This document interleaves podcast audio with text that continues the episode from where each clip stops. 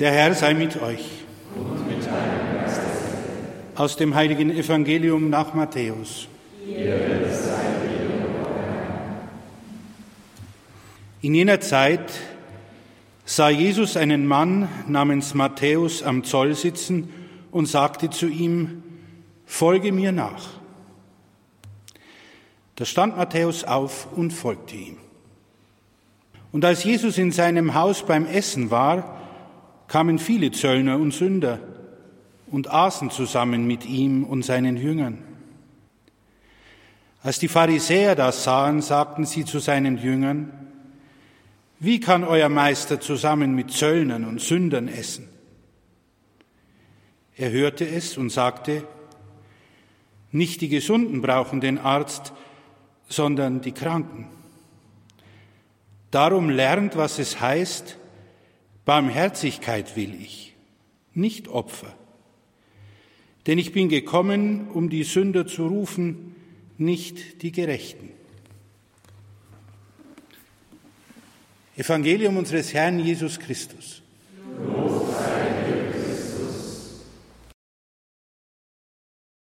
Liebe Zuhörer, liebe Zuschauer von EWTN TV, liebe Brüder und Schwestern im Herrn, lieber Thomas, wir gehen bei diesen Exerzitien nach diesen Gebeten von Eriksen jetzt in die dritte Lebensphase hinein, drittes bis sechstes Jahr. Die Gebrüder Lin haben in den USA bahnbrechend gearbeitet, ein Buch herausgebracht, Heilung der acht Lebensphasen, das im Unio Verlag erschienen ist.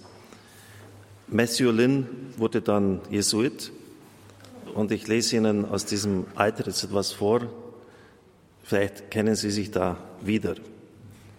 Ich benötigte viel Heilung für diese Entwicklungsphase, da ich über viele Jahre hinweg Muse und Spiel als etwas ansah, das mir neue Kraft für die wirkliche Lebensaufgabe geben sollte, für die Arbeit.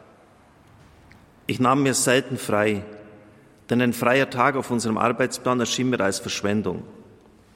Ich war künstlerisch wenig begabt und las Bücher nur, um Neues zu lernen.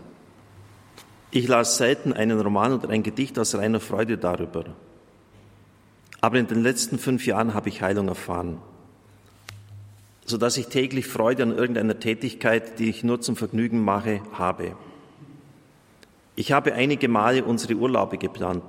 Ich wurde empfänglicher für das schöne Musik und Malerei. Ich kann mich an Pflanzen und Gedichten erfreuen. Die heilende Änderung erfolgte allmählich, indem ich mir Erinnerungen an das Spielalter, das ist das Alter von drei bis sechs Jahren, wachrief. Ich kostete die positiven Erinnerungen aus und ließ die Liebe des Herrn in die negativen hineinleuchten. Was der Mann beschreibt, ist eins zu eins auf mich zutreffend. Vielleicht auch bei Ihnen. Als ich vor etlichen Jahren eine Auszeit hatte, habe ich zurückgeschaut und ich hatte 25 Jahre lang kein Buch mehr gelesen, außer theologischen Werken. Einfach auch, weil es mir Freude macht. Ich bin Theologe aus Leidenschaft aber es ist schon ein gewisses Defizit, äh, wenn man sich nur noch damit beschäftigt. Und dann habe ich mir die Trilogie Herr der Ringe vorgenommen von Tolkien, die drei Bände, 1500 Seiten mit Freude und Gewinn gelesen, habe plötzlich entdeckt, dass Orchideen eigentlich auch ganz schöne Blumen sind. Und dann hat mich einer, der hier für in unserem Dorf gewohnt hat, geradezu zum Malen gezwungen ich habe wirklich äh, gesagt, du bist doch komplett, ein kompletter Idiot jetzt. Ich habe seit, seit dem Schulunterricht, seit 30 Jahren nie mehr einen Stift in der Hand gehabt und, und irgendwie hat er da ein gewisses Talent in mir entdeckt. Also wenn Sie auch so ein extrem rationaler Typ sind, äh, der, der sich nur auf seine Arbeit fokussiert, der wenig Sinn hat für Musik, für Malerei, für Blumen, äh, für Schönheit, dann sind Sie ein, ein wichtiger Kandidat für diese Lebensphase. Und jetzt berichtet er, wie er auch davon loskam. Oft können auch kleine Verwundungen eine große Auswirkung haben und müssen mehrere Mal zusammen mit Jesus wieder neu erlebt werden. Die Heilung negativer Erinnerungen aus der Vergangenheit macht mich frei. Ich kann mich heute an meinen Freizeitbeschäftigungen erfreuen. Und wenn ich Jesus heute in meine Musikstunden einbeziehe, dann können negative Erinnerungen heilen. Bei Ignatius von Loyola gibt es diese 40-tägigen Exerzitien, die hat er dann gemacht. Und sein Exerzitienleiter war ein kluger Mann, hat ihn ermutigt, Basketball zu spielen.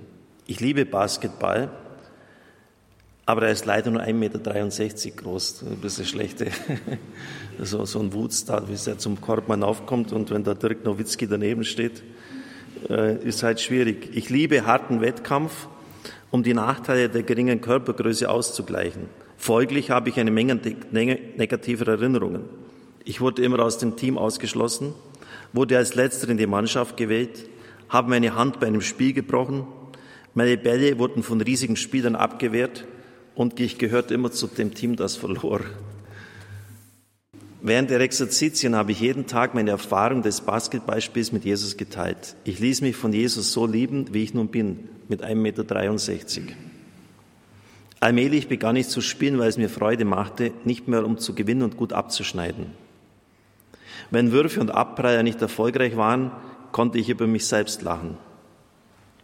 Ich nahm mir auch Zeit, um Musik zu hören. Ich ging in den Garten, war auch künstlerisch tätig und habe mich an allem gefreut.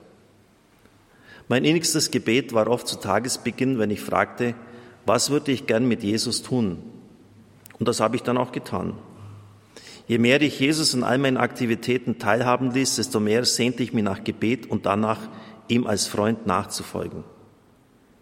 Am Ende des Tages ließ mich die Frage, was mir heute Freude gemacht hat, erkennen, dass es genau die Zeiten waren, in denen Jesus mich mit seiner Liebe berührte und das half mir meine Arbeit nicht mehr verbissen, sondern mit großer Freude zu tun. Das ist der Unterschied. Die Arbeit wird wahrscheinlich nicht weniger werden, eher mehr, bei mir zum Beispiel aber man tut sie nicht mehr verbissen. Und das noch und da und hier und dort und sondern man kann es aus einem gewissen inneren Schwung heraus tun. Das wäre eigentlich das Ziel. Und dann legt er dar, ich kann das, weil auch das Gebet heute sehr umfangreich ist, nicht im Einzelnen jetzt ausführen, dass der Lobpreis sehr wichtig ist. Einfach dieses frei aus dem Herzen heraus singen, den Herrn loben, danken, einfach nur, weil er da ist, weil er, weil er gut ist, weil er uns liebt. Ich preise Gottes Taten, er hat ja viele Exerzitien geleitet, war in über 50 Nationen unterwegs und dadurch werde ich sicherer. Ich vernehme Gottes Willen auch in neuen Träumen und beginne das, was Gott mir aufträgt, ohne dass ich sage, ich glaube nicht, dass das klappen kann. Der Lobpreis ist die Gebetsform, die am stärksten das in mir gebundene Kind befreit hat. Also das, so, das hat schon äh, eine Kraft, wenn man das immer wieder auch tut. Und dann ist in diesem wirklich lesenswerten Buch im Unio Verlag, ich mache gern Werbung dafür, die Geschichte von Sue. Äh, Francis McNutt war einer der ganz großen Pioniere der Heilung und seine Frau heißt Judith. Was Judith McNutt über die Heilung von Sue berichtete, ergänzt meine Vorstellung von dem, was Gott tun will. Nach Jahren erfolgloser Therapie ihrer Selbsttäuschung und Halluzinationen stempelten Psychiater die inzwischen 18-jährige Sue als paranoide Schizophrene ab. Ihr weiteres Leben war vorgeprägt in psychiatrischen Kliniken. 30 Jahre später brachte man Sue zur Therapie zu Judith. Nach drei frustrierenden und fruchtlosen Therapiesitzungen schlug sie vor, dass sie beide Jesus bitten sollten, ihnen zu zeigen, wann und wie denn die Krankheit begonnen hätte. So begann sie als dreijähriges Kind zu sehen. Es war die Zeit, als ihr Vater einen Herzanfall erlitt. Sie besuchte damals jeden Tag ihren Vater, der im Koma im Krankenhaus lag, und klammerte sich an seine Hand. Da ihre Mutter sie oft misshandelte, war der Vater die einzige Liebesquelle in Sus Leben. Eines Tages schließlich bat man sie, im Vorraum Platz zu nehmen, während Ärzte in das Krankenzimmer des Vaters stürzten. Kurz danach kam ihre Mutter aus dem Zimmer und zerrte Sue den Flur hinunter. Sie sagte ihr, Sue sagte, ich möchte meinem Papa Lebewohl sagen. Ihre Mutter schlug sie und schrie, du wirst deinen Vater nie wiedersehen, er ist tot. Wenn ich dich jetzt weinen sehe oder über den Reden höre, bekommst du Prügel. So schluckte sie ihre Tränen, ihre Wut und ihre Einsamkeit hinunter und sie fuhr mit ihrer Mutter nach Hause. Die Mutter warf alles, was an den Vater erinnerte, aus dem Haus. So fragte Judith, glaubst du, dass, die Erinnerung, dass das die Erinnerung ist, die meine Krankheit ausgelöst hat? Judith nickte und sagte, so, Kannst du dich auf dem Stuhl im Flur des Krankenhauses sitzen sehen? Ja. Fühlst du dich drei Jahre alt? Ja. Kannst du jetzt Jesus den Flur entlang kommen sehen? Nach einer Minute sagte so, ja, er kommt den Flur entlang. Dann erhellte sie ihr Gesicht und Judith ließ sie einige Minuten lang still mit Jesus sein. Später erzählte sie, was sie erlebt hatte. Jesus ging auf dem Flur des Krankenhauses auf sie zu und fragte, wie geht es dir? Nicht besonders, sie lassen mich da nicht hinein. Mich werden sie nicht aufhalten. So nahm Jesus Sue bei der Hand, führte sie in das Zimmer, weckte den Vater auf und legte Sue in seine Arme. Und endlich konnte sie ihre bisher zurückgehaltenen Tränen weinen und sagte ihrem Vater all das, was sie ihm nie gesagt hatte, und spürte seine Liebkosungen und Küsse. Dann sagte Jesus zu ihr, du weißt, ich möchte deinen Vater zu meinem Vater mitnehmen. Wie ist dein Vater? Er ist so wie ich. Jesus blickte Sue so liebevoll an, dass sie wusste, dass ihr Vater von seinem Vater ganz und gar geliebt wurde. Wie ein dreijähriges Kind fragte sie, wo wohnt dein Vater? Nicht weit weg von hier. Kann ich meinen Vater dort besuchen? Jetzt nicht, aber eines Tages wirst du kommen. Ich werde dich selbst dann abholen. In Ordnung. Dann sagte Jesus, willst du deinen Vater jetzt umarmen und ihm Lebewohl sagen? So umarmte ihren Vater und sagte, Lebewohl bis später. Dann führte Jesus sie aus dem Krankenzimmer. Sue kehrte in die psychiatrische Klinik zurück. Einige Wochen später rief sie Judith an und sagte, als sie in die Klinik zurückkam, bemerkte sie sofort, dass etwas anderes an mir war. Sie machten viele Tests mit mir. Sie sagten mir, ich sei vollkommen normal, danach entließen sie mich. Sie hat auch keinen Rückfall mehr erlitten und ist erst nach 40 Jahren frei von allen Symptomen der Schizophrenie. Heute betet Sue oft mit Frauen, die an Depressionen leiden oder selbstmordgefährdet sind denn sie weiß, was es bedeutet, in einer schmerzerfüllten Welt zu leben und in Jesus geheilt zu werden. Es war das Gebet der Imagination, welches Sue geheilt hatte. Vielleicht haben Sie einige Probleme mit dieser Form des Betens. Es mag Ihnen seltsam erscheinen, dass ein Gebet, das auf der Vorstellungskraft basiert, irgendwas in der Realität bewirken soll. Aber eine Erfahrung, die auf Imagination beruht, ist nicht nur imaginär. Als die Jungfrau von Orleans von den Inquisitoren beschuldigt wurde, sie habe ihre Visionen nur in ihrer Vorstellung erlebt, antwortete sie, selbstverständlich habe ich sie nur in meiner Vorstellung erlebt. Wie sonst hätte der Herr zu mir sprechen sollen? Die Vorstellungskraft ist unser inneres Auge, unsere intuitive Fähigkeit, durch die wir die emotionale und spirituelle Welt wahrnehmen. Eine Welt, die genauso wirklich ist wie die materielle Welt, die mit unseren fünf Sinnen wahrnehmen können. Jesus bedient sich des inneren Auges unserer Vorstellungskraft, um Ereignisse, die emotionale oder seelische Narben zurückgelassen haben, mit ihm sehen zu können. Und er hilft uns, dass wir sie im Licht seiner Liebe neu deuten können. Das Gebet der Imagination ist nicht die Taste, die wir drücken und die dann bewirkt, dass Jesus das tut, was wir uns vorstellen. Dieses Gebet hilft uns vielmehr zu erfahren, dass Jesus in jedem Augenblick unseres Lebens die liebevollsten Taten und Worte für uns bereithält, in der Vergangenheit wie in der Gegenwart. Der erste Schritt in diesem Gebet besteht darin, dass wir uns an eine Zeit erinnern, in der wir geliebt wurden. Wir können diese Liebe gleichsam einatmen. Wir können uns einer seelischen Verwundung nur in dem Ausmaß stellen, wie wir uns geliebt fühlen.